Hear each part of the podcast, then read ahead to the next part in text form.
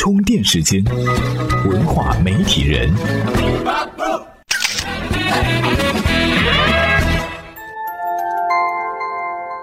媒体与内容探知世界运行的新规律，欢迎收听在喜马拉雅独家播出的《文化媒体人》。上期节目我们聊到了关于电影《魔兽》的火爆场面，其实不只是《魔兽》，像前不久上映的《愤怒的小鸟》也是，在国内上映十多天就拿下了四点七四亿的票房。那么这一波游戏改编电影的热潮究竟会持续多久？这是我们现在比较关心的问题。因为我们都知道，游戏改编这一类型的电影一直以来都是叫座不叫好。比如一九九三年的《超级马里奥兄弟》在上映三周后，票房收益还不及投资的一半儿。而在那个时期，这种大坑遍地都是。那么这个魔咒会一直持续下去吗？游戏改编电影就完全没有投资的价值吗？当然不是，毕竟游戏业和电影业在经历了多年的发展后，还是带来了一些新的机遇的。今天的节目，我们就来聊一聊这个话题。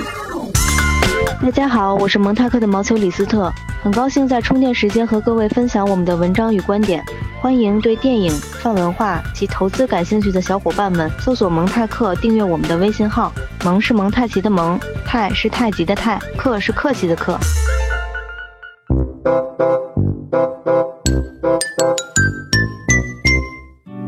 据二零一五年 ESA 的最新数据，在美国，游戏玩家的数量已经高达了一点五五个亿。这就说明，随着游戏载体的变化和移动端科技的发展，电子游戏的普及程度和多样性都达到了前所未有的新高度。与以前游戏产业和游戏玩家还处于小众群体的情况相比，今天游戏业的发展为游戏改编电影提供了更加坚实和广阔的群众基础。现在很多游戏不再停留于技术层面，而是追求更为复杂的剧情和完整的世界观，这就增加了游戏改编电影的可能和潜力。除了我们前面提到的之外，我们还发现一个问题，就是近年来好莱坞的原创剧本越来越匮乏。一个最明显的现象就是各个电影公司过分依赖系列电影续集的制作，比如说今年的《美国队长三》，这些超级英雄们差不多都会有一二三部续集。虽然说这些电影目前看起来还比较卖座，口碑也还可以，不过呢，要围绕这些超级英雄编出各种各样的情节，拍的越多，人物羁绊也就越多，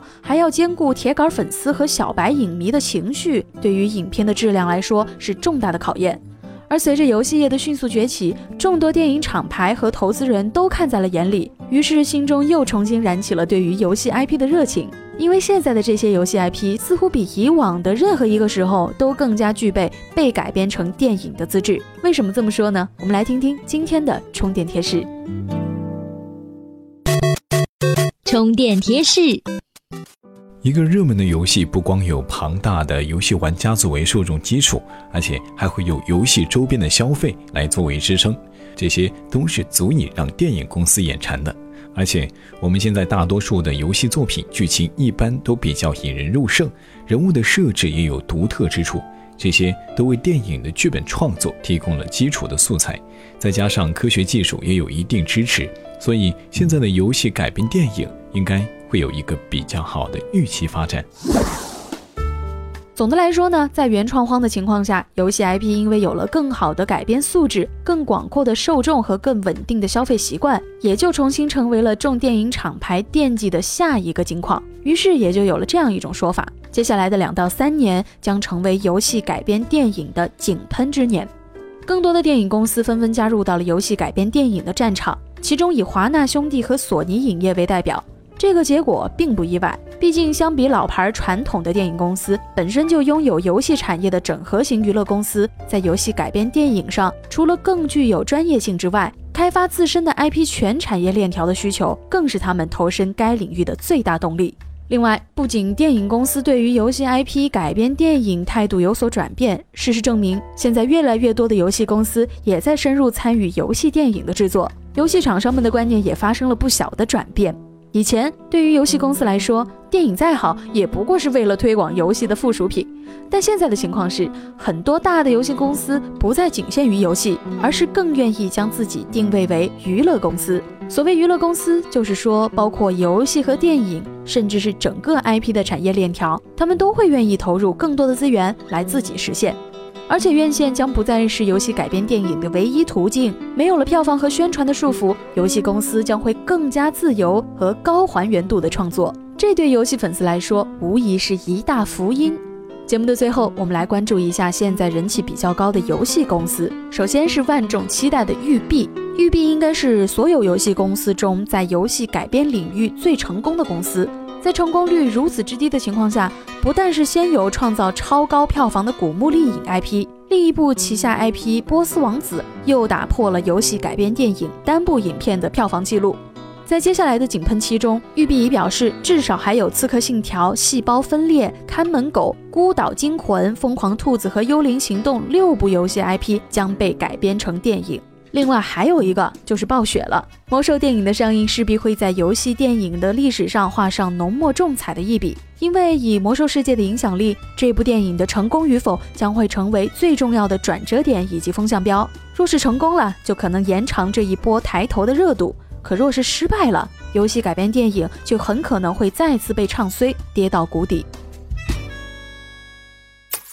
今日关键词：充电时间。今日关键词：有改电影。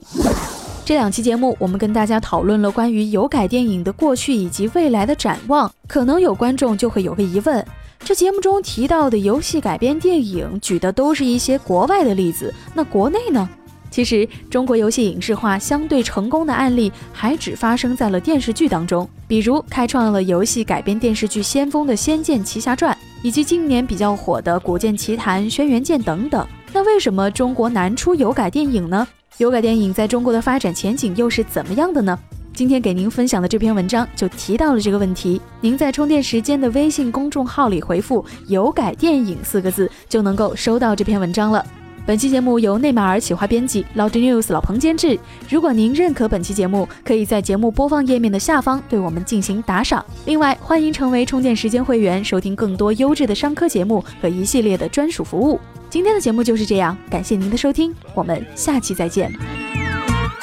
充电时间会员系统现已全面升级，加入会员即可畅享一系列内容与服务，包括充电三百秒等付费节目，充电学院视频课程。优质图书赠品、印象笔记高级账户、网易云课堂付费课程、线上线下活动、业界大咖分享、会员专属群等福利，为原创内容买单是对我们最大的支持。您的支持是我们不断输出优质内容的动力。微信公众号搜索“充电时间”即可了解详情。